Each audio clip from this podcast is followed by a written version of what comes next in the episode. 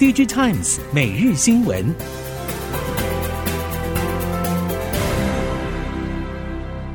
听众朋友们好，欢迎收听 DigiTimes 每日新闻，我是翁方月，现在为您提供今天的科技产业新闻重点。首先带您关心。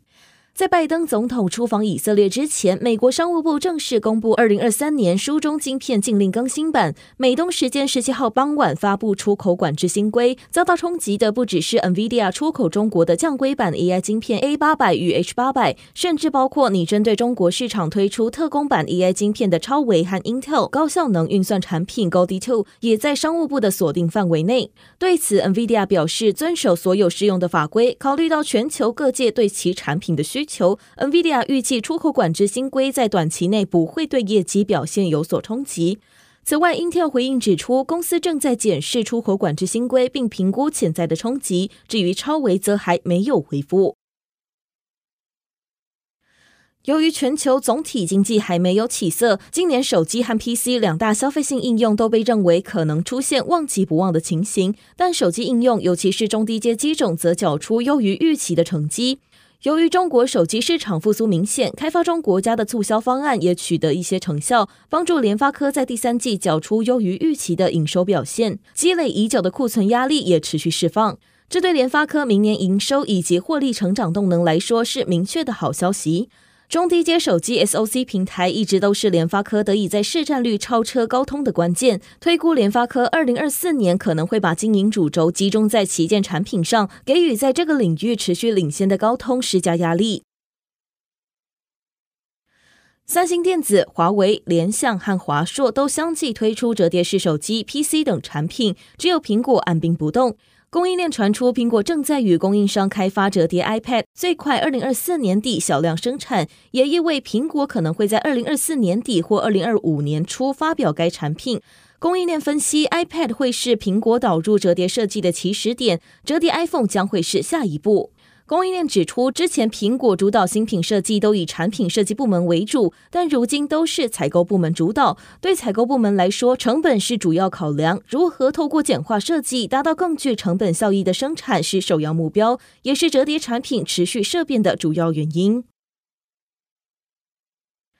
PCIe Gen 5的高速传输规格虽然难以在 PC 或消费性应用市场发挥优势，但随着 Intel Sapphire Rapids 与超维 Genoa 两大平台推波助澜，PCIe 5.0的主战场进驻云端伺服器为重点，而伺服器主机板需要采用的数位重计时器晶片，后市需求持续看俏。NAND 控制晶片厂群联发布 AI 大商机，除了 PCIe 5.0企业级固态硬碟，新一代 Redriver 已经送交客户验证，预计从二零二四年第一季进入量产。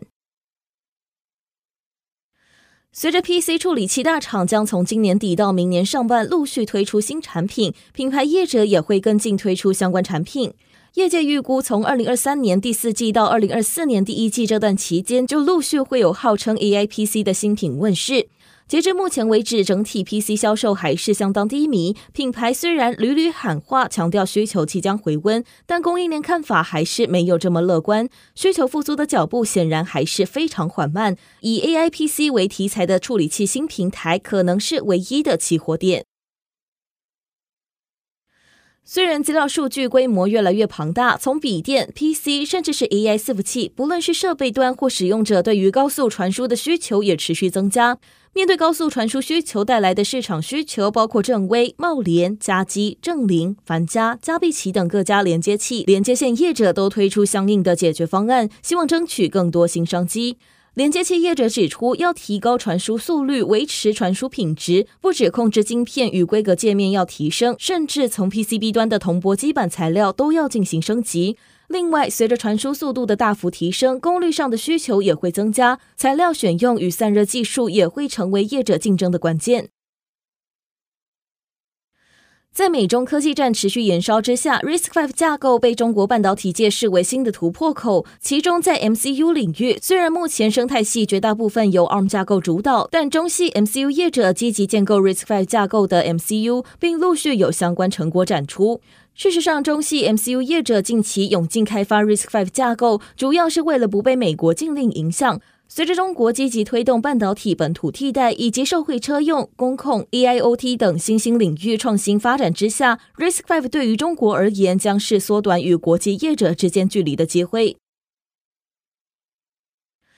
中国的传统促销节日对当地消费者来说已经难以引起大幅度的购买欲望。中国十一的电视销售也是如此，今年呈现销售量与销售额双减的局面。但值得注意的是，这次中国双十一促销电视受到面板价格上扬影响，导致均价往上攀升，但越贵的电视却越有人买，无论是线上或是线下销售都呈现成长走势。相关业者分析，主要是目前的电视价格相当实惠，人民币三千元以上就堪称是中高阶机种。以这样的价格来看，这也反映出为何传统节庆促销对消费者诱因不大的原因。节能载具与电动车产业崛起，汽车供应链节能减碳脚步也迫在眉睫。不少过去在汽车中沿用多年的零组件与配饰等材料已经面临淘汰。看准这波商机，包括远东新世纪在内的纺织厂已经布局多年，并逐渐获得 Tier 万业者认可。主要就是凭借技术差异化的绿色材料优势。远东新世纪的工业纤维可以应用在气囊和安全带等部分，同时利用环保纤维生产的轮胎连布也成为欧洲轮胎大厂打入电动车市场的利器之一。